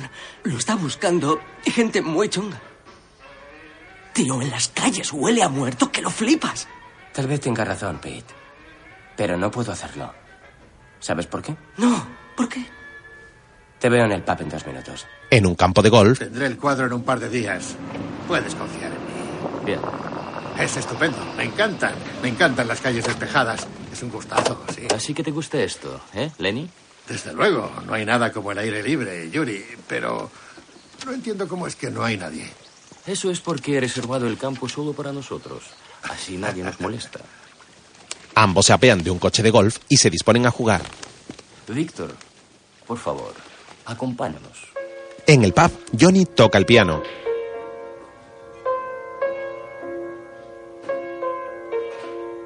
¿Ves ese paquete de fumar mata que hay sobre el piano? Pedro mira el paquete. Sí. Todo lo que hay que saber de la vida está entre esas cuatro paredes. ¿Qué vamos a hacer, Lenny? Mientras, en el campo de golf, Cada vez que estoy a punto de hacer un pago, alguien me la juega. Tú no sabrás nada de eso, ¿verdad? Verás que a una de tus personalidades le seducen los delirios de grandeza. Un paquete dorado de cigarrillos largos con una insignia regia. Una atractiva insinuación de glamour y riqueza. Una sutil sugerencia de que los cigarrillos son tus reales y leales amigos. Y eso, Pete, es falso. Perdona, ¿estás insinuando algo? No, no lo insinuó. Te lo estoy diciendo. Tu otra personalidad intenta que te centres en la otra cara de la moneda. En aburrida negrita y sobre un fondo blanco aparece la afirmación de que esos firmes soldaditos de la muerte en realidad quieren matarte. Y esa, Pete, es la verdad. Creo que se te olvida con quién estás hablando, cabrón insolente. Creo que se te olvida en qué país estás, puto inmigrante. Oh, la belleza seductora llama a la muerte y yo soy adicto a su cautivador canto de sirena. Esta es mi tierra. Aquí el que manda soy yo. Yo controlo esta ciudad. lo golpean. ¡Oh, joder! ¡Ah! ¡Ah! Lenny ha recibido varios golpes con un palo de golf. Uri lo mira sonriente. Lo que al principio es dulce, al final es amargo. Y lo que es amargo al final es dulce. Me tengo que ir, Lenny. Voy a comer con el concejal. Tu concejal.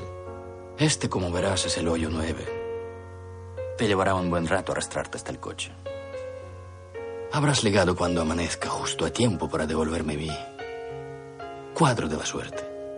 Lo quiero de vuelta. ¿Me has oído? Sí, sí, joder. Los tiempos cambian. Adiós, Lenny. Uri se aleja, mientras Johnny continúa en el piano. Esa es la razón de que tú y yo adoremos las drogas. Y precisamente por eso no puedo devolver el cuadro. Los rusos se marchan dejando a Lenny malherido. Ahora, por favor, dame fuego. Es usted muy especial, señor Johnny Quid. Pete sonríe y Johnny lo agarra por la cabeza. Ambos caen al suelo. ¡Inútiles de mierda! ¡No os quiero ver por aquí! ¡Venga! ¡Largo! ¡A la puta calle! ¡No me oís! ¡Fuera! ¡A la Voy calle! a comprar este garito, zorra. Lo ¡Que compraré. te y te den, yonki de mierda! ¡Largo! ¡A tomar por culo! En un coche aguardan Bobby Murmullos. Eres tú, Bertie. ¿Qué hay de esa copa? Ah, ¿Qué hay de esos papeles? Esta noche estoy ocupado, pero el lunes podría. Te dejaré los papeles en recepción a tu nombre. Te enviaré un mensaje con la dirección. Bien, me paso en un periquete y te veo el lunes. Se te da de puta coña. ¿Lo echas de menos? Eh, calla, Bob, o te meto una. Venga, vamos a por los papeles de tu novio y de camino me dejas en casa. Me vuelvo a la cama. ¿Puedo acompañarte? Uno dos golpea a Bob con sorna. Mientras, en casa de Johnny, unos hombres entran con Pete. Tarado, ¿pero qué haces? ¿Qué, John? ¿Qué hacen estos seres en mi choza sin mi permiso? John, son buena gente. Escocés y... Cogni. Como el whisky y las rimas. Yo soy Malcolm y este es mi amigo y colega Paul. Ya sabes, como la catedral. Paul no habla mucho, está demasiado ocupado, reflexionando. Venga, John, te conocemos. Somos tus fans. Tú eres un auténtico. Rock and rolla. Largo, fuera de aquí, bombo allá, a tomar por culo. Pete se sienta en el suelo con los otros dos jóvenes. ¿Qué es esto? ¿Una sentada? ¿Una puta manifestación? Es una manifestación, una manifestación por la paz. ¿De dónde coño has sacado a estos dos yonkis? Reunión, meadero, ahora. Johnny se retira y Pete lo sigue. Los otros dos chicos están sentados en el suelo y se miran. Es la última vez que dejo que la cagues, Pete. La próxima vez te dan por culo. Lo siento. Creía que te gustaría tener compañía. Estoy muerto. ¿Qué te dice eso? Te dice que a los muertos no les gusta tener compañía. Venga, échalos. Está bien. Les diré que se vayan. Sí, coño, más te vale. Yonkis apestosos. Fin de la reunión. Vuelven al salón, que está vacío. Les has acojonado, Cantarina. Tal y como los has recibido, no me extraña. Tienes suerte de no haberte ido con ellos. Johnny mira fijamente la pared. Pete, ¿y el cuadro? Los dos jóvenes yonkis que acompañaban a Pete entran en el Spiller. Bien, muy bien. Eh, hola, los hermanos Hombre Lobo. ¿Qué nos traéis hoy, chicos? ¿Algo decente? Paul, enséñale a nuestro público el exquisito artículo. Paul coloca el cuadro sobre un caballete. Caballeros, estamos entrando en el reino de la pintura antigua plasmada en lienzo. Lo compro. ¿Cuánto? Un momento, señor. El cuadro viene con discurso. Paso del discurso. Digo que lo compro.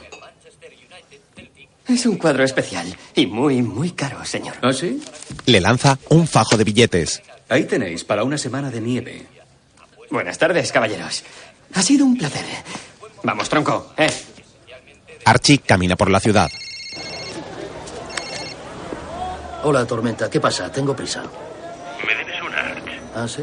Primero encuentro el cuadro y ahora el que se ha estado llevando la pasta de Lenny. Venga, coño, dime quién es. En un lujoso apartamento, uno dos camina despacio por la casa.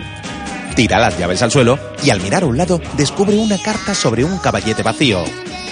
Toma la nota.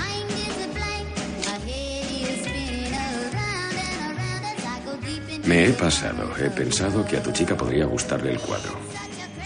Con cariño, Cookie. Estela llama al timbre. Sí. Soy yo. ¿Yo quién? Yo. ¿Y qué quieres? A ti. Entonces, mejor que entres. Varias imágenes muestran las caras de placer de ambos mientras hacen el amor apasionadamente. Cuando terminan, uno dos sube la cremallera de su pantalón y Estela da una profunda calada a un largo cigarrillo. En la calle, Murmullos espera a Bob, que sale de un edificio. A uno dos le suena el teléfono y contesta mientras Estela está tumbada a su lado. Sí. Tenemos al informador.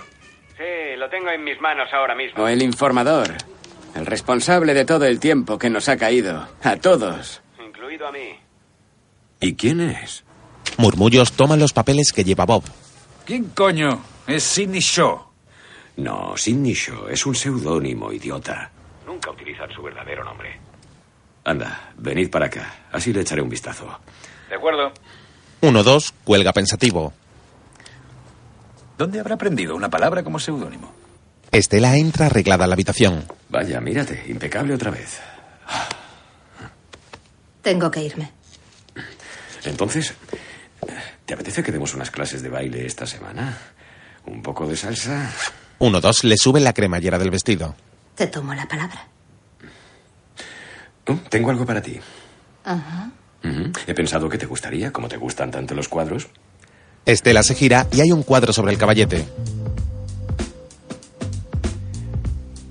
¿Te gusta? Tiene usted muy buen gusto, señor 1-2. Más tarde, en el hospital, Lenny está malherido en una cama. Archie entra en la habitación. ¿Qué ha pasado, Len? Me han partido la pierna por cuatro sitios. ¿No te has enterado? Ese cabrón me ha dejado cojo de por vida. ¿Qué quieres que haga? Bueno. Necesito ese cuadro, Arch. Desesperadamente. No te preocupes, te lo traeré. Creo que puedo hacer eso y más. ¿Qué? Han estado robando a los rusos. Unos gilipollas armados. ¿Pero quiénes? Les conoces. Y no te caen bien. Arch, no estoy para jueguecitos, coño. ¿Quiénes? Murmullos Bob y 1-2. En su apartamento, 1-2 escucha música con unos cascos puestos. Tiene los ojos cerrados y no parece darse cuenta de que los rusos han entrado en su habitación armados con cuchillos. El zar desenvaina el cuchillo y lo coloca frente al cuello de 1-2 con cuidado para que no se dé cuenta. El ruso más alto tira del cable de los cascos siguiendo una orden del otro.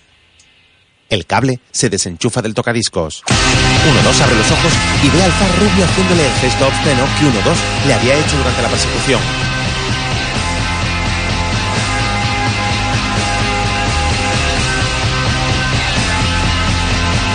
Mientras, Mickey y Romano caminan por la calle. Se paran ante una puerta y meten la mano por la ranura del buzón. Entran en casa de Johnny que los espera sentado en un sillón.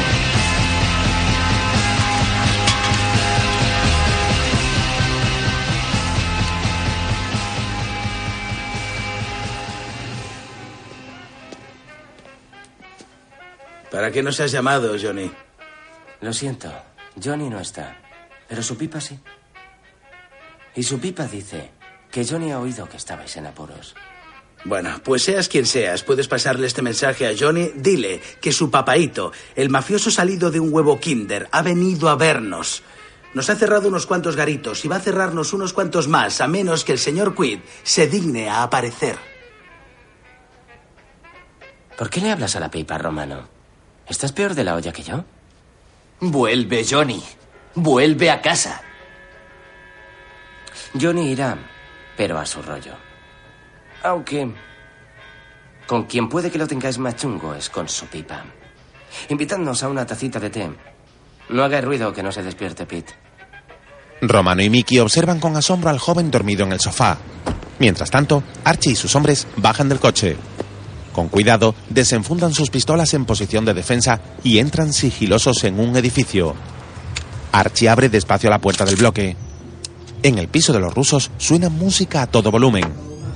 Despacio, Archie y los suyos suben las escaleras en busca del apartamento de donde sale la música. En el interior, los dos rusos visten solo en calzoncillos y llevan puestas unas gorras de policía. En sus manos bailan con diversas armas de tortura. Cuchillos, tenazas. Archie abre la puerta y observa que uno dos está atado en el suelo mientras los rusos se preparan para torturarle. El corpulento ruso bebe vodka a morro de una botella. Aún no se han percatado de la presencia de Archie y sus hombres y este aprovechan para tomar el mando del equipo de música. Uno dos mira hacia Archie e intenta decirle algo balbuceando con la boca tapada.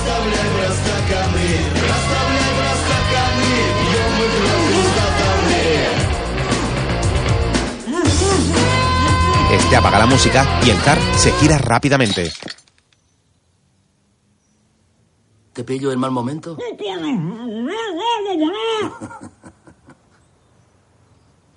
Bueno, podemos volver un poco más tarde.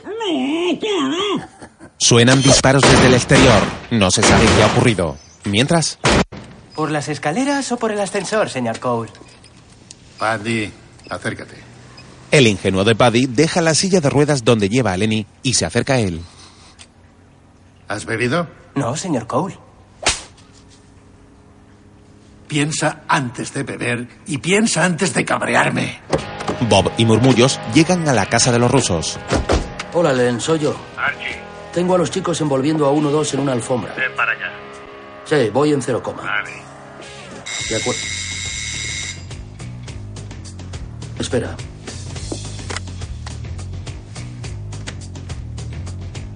¿Quién es? Uno, dos. Somos nosotros. Subid. Creo que también te voy a llevar a los otros dos.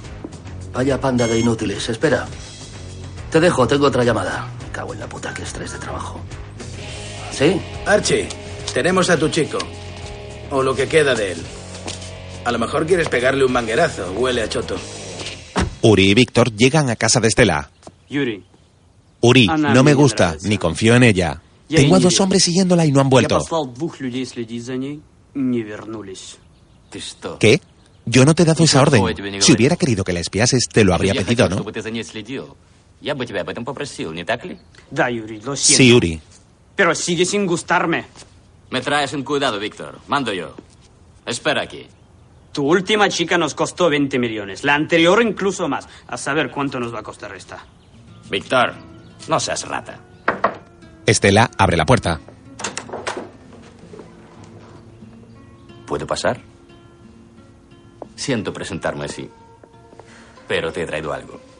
Uri le da una cajita. Una muestra del aprecio que te tengo. ¿Qué es esto? Por favor, no te ofendas, pero has llegado a significar mucho para mí. Y no valoro solo tus servicios. Esto es simplemente un reflejo de mi aprecio. Me gustaría preguntarte algo personal.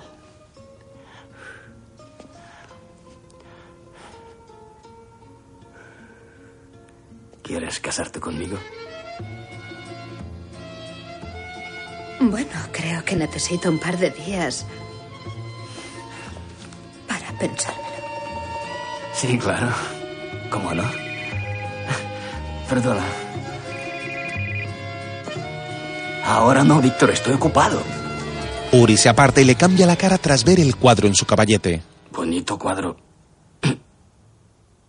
¿Desde cuándo lo tienes? Hace años. ¿Te gusta? La belleza es un amante cruel. ¿No crees? Uri toma de nuevo el móvil. Víctor, por favor, acompáñanos. Pásame los guantes. Archie lleva a los chicos y a Johnny ante ¿Qué tal, Arch? Encapuchados y maniatados, como en los viejos tiempos. ¿Qué toca hoy? ¿El potro? ¿El carrote ¿O el tradicional bañito con cangrejos? Tan plasta como siempre, Johnny. Te veo como de bajón. ¿Te ha explotado mucho ese payaso carca? Tú siempre tan fiel. No hay nada como un perro fiel. Cuidado con lo que dices, John. Miradle, chicos. Da miedo, ¿eh? Es lo que tiene pasar cuatro años en el trullo. Te deja sin alma. Y cuando no te queda nada, das mucho, mucho miedo. ¿Nunca te has preguntado por qué? ¿Qué chivato fue el que te delató? Archie regresa al pasado en una escena. A las puertas de un colegio de élite, un joven Johnny uniformado sale a su encuentro. Archie. ¡Eh! hola, Johnny. Mírate. ¿Has visto, Dave? Estás hecho un puto pincel. Enséñanos el arma, tío Arch. Se lo he contado a mis colegas. No seas capullo. Sube al coche. Johnny levanta su jersey y toma una pistola. Eh, eh, eh, ¡Soltad la pasta! eh, eh, dame eso, al coche. Archie se acerca a los boquiabiertos amigos y les entrega unos billetes.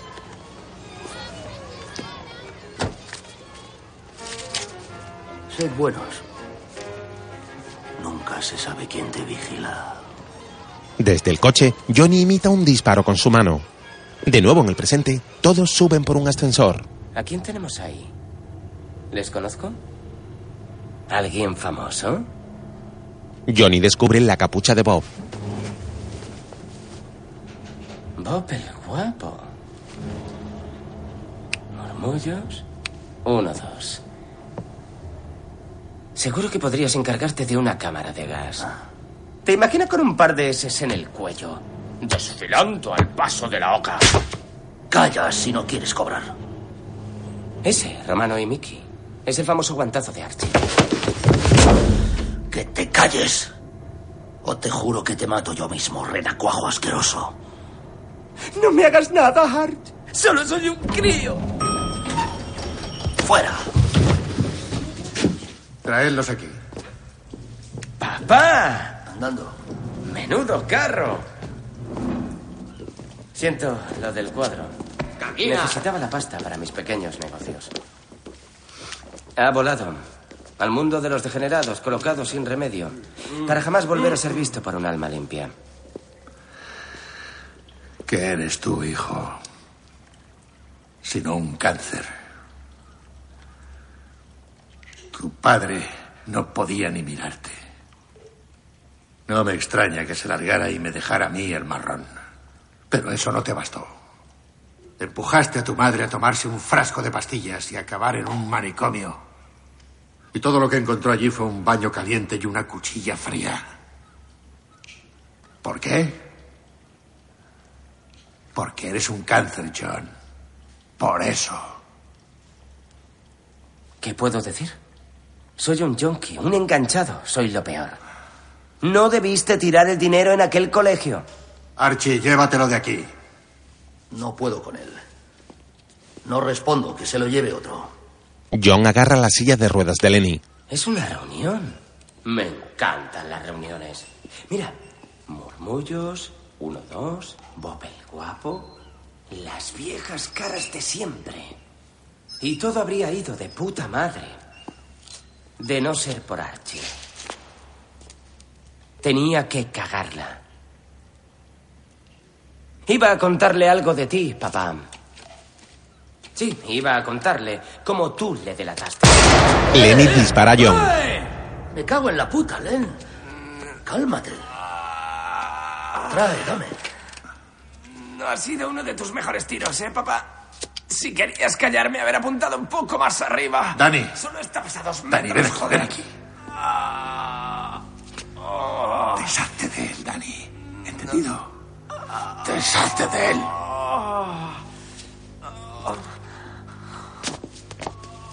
No sabéis cuántos problemas me habéis causado. Pero quiero que entendáis que pienso mataros muy lentamente, como no me digáis dónde coño ¡Eh! está el... ¡Archie! La dirección está en mi chaqueta. No estoy de coña, Archie, está en mi chaqueta. Archie se acerca, levanta la capucha de Bob y toma un sobre de su chaqueta. ¿Qué pone? Archie mira fijamente a Bob y tapa su rostro de nuevo. Pasa los folios que le acaba de entregar. ¿Quieres saber lo que pone, Len? Lo curioso de la ley es que puede ser muy flexible. Porque cada vez que un informador se encuentra delante de un juez, una carta secreta Da fe de la cooperación y eficiencia. de dicho informador. Y si ese informador facilita la información adecuada, entonces el cabrón por arte de magia queda en libertad, Una especie de tarjeta de quedas libre de la cárcel. acompañada de una excelente coartada. Danos los nombres de los tipos que quieres encerrar. Y les caerán penas muy largas. Luego simularemos que se les reducen gracias a tus contactos. Te haremos quedar como un puto ángel de la guarda ante la mafia. Todos confiarán en ti. La única prueba física de dicho acuerdo es un documento legal muy exclusivo y difícil de conseguir llamado confesión secreta. Una declaración o testimonio. El informador, claro, siempre usa un nombre falso. ¿Qué nombre te gusta? ¿Johnny? ¿Tommy? Como si te llamas como el puto Elvis Presley. Pero este nombre lo he visto mucho en los últimos 20 años. Y siempre me he preguntado, ¿quién es Sidney Showland? Nadie que te importe. ¿Qué nombre te gusta? Me gusta Sidney. Oh, bonito nombre. Sidney Shaw. Suena a nombre de actor. Puede retirarse, señor Sidney Shaw. No, me la están jugando, Archie. No eres más que un pedazo de cabrón de mierda, Sidney. Un auténtico pedazo de cabrón.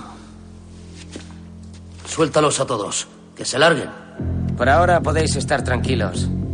En el ascensor no va a pasar nada. Tendrían que arrastrar los cadáveres hasta los coches y eso sería demasiado curro. En unos dos minutos, cuando nos estemos largando tan contentos, Danny va a girarse y va a meterme dos tiros en la cabeza. La escena salta al futuro y Danny le dispara. Y otro en la garganta para asegurarse.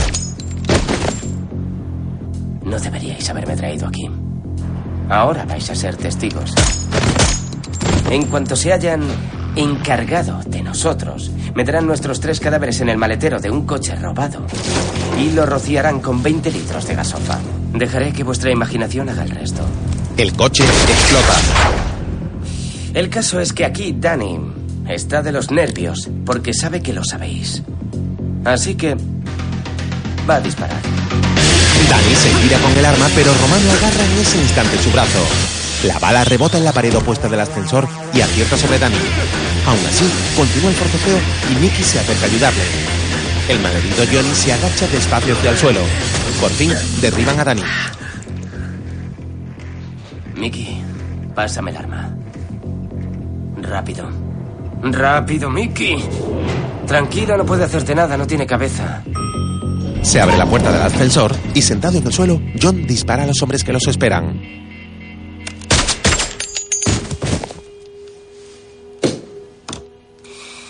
¿Podéis echarme una mano, tíos? Mickey y Romano, que estaban ocultos, lo ayudan a levantarse. ¡Levantad las putas manos! Los tres levantan las manos. De inmediato, uno dos golpea con una barra al hombre de Lenny que cae derribado. Deberíamos largarnos. ¿Lo crees, John? Mientras tanto, Archie ha atado la silla de Lenny a la cadena de las torturas y comienza a sumergirlo en la trampilla del río con los cangrejos. Cumple el trato. Venga. Delátalos. Ni que fuera la primera vez que lo haces. Lenny mira al enfurecido Archie mientras sube la silla. Michael Finney, 10 años. Fred del cerebro. Fred del cerebro. Cinco años por un asalto a un banco que va a perpetrar. Esta es la hora y el sitio. Fraser Nash, 15 años. Uno, dos. Dos añitos para que se le bajen los humos al mamón. Al primo Ronnie le cayeron seis años por tu culpa, cabrón. Murmullos va de esto. Que le caigan tres. Byron Dexter, 8 años. Los gemelos judíos, 14 años. Los gemelos judíos, 14 años. Archie es fiel como un perro, pero se está volviendo un poco avaricioso. Cuatro años. Cuatro años para Archie. Y por supuesto yo, Archie. Cuatro largos putos años. En flashback han ido saliendo los chivatazos de Lenny. Archie baja la silla hacia la trampilla y le grita a Lenny mientras lo sumerge para acabar con él. No hay primavera sin invierno. Ni vida sin muerte. Y la desaparición de Lenny ha supuesto una nueva estación para los pulmones del joven Johnny. Adiós, señor Sidney Shaw. Pasado algún tiempo, Vaya, parece que esa clínica te ha dejado nuevo, ¿eh, Johnny? ¿Te encuentras mejor? Bueno, antes sí. Hasta que os he visto a vosotros. Estoy limpio. Desenganchado. Lo he dejado todo. Menos estos pequeños cabrones. Venga, dame un abrazo. Bienvenido a casa. John roba su pistola y le apunta. ¡Suelta la pasta, Arch! Esto te va a gustar más. Turbo, enséñale su regalo de bienvenida. ¿Qué es? ¿Me has comprado otro ataúd? Adiós, mundo cruel. Johnny mira con asombro el cuadro que Turbo le muestra. Sé que te gusta el arte, Johnny, y he pensado que quedaría bien en tu pared. Alguien se ha ido de la lengua, Arch. Tiene que haberte costado un huevo. De hecho, a un ruso muy rico le ha costado un ojo de la cara.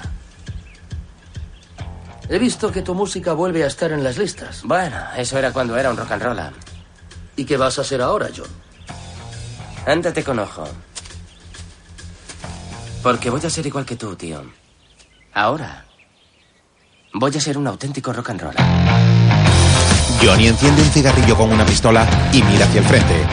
Archie lo mira atentamente sin moverse. La escena se desvanece despacio hasta que ambos, en la misma postura, se convierten en un dibujo.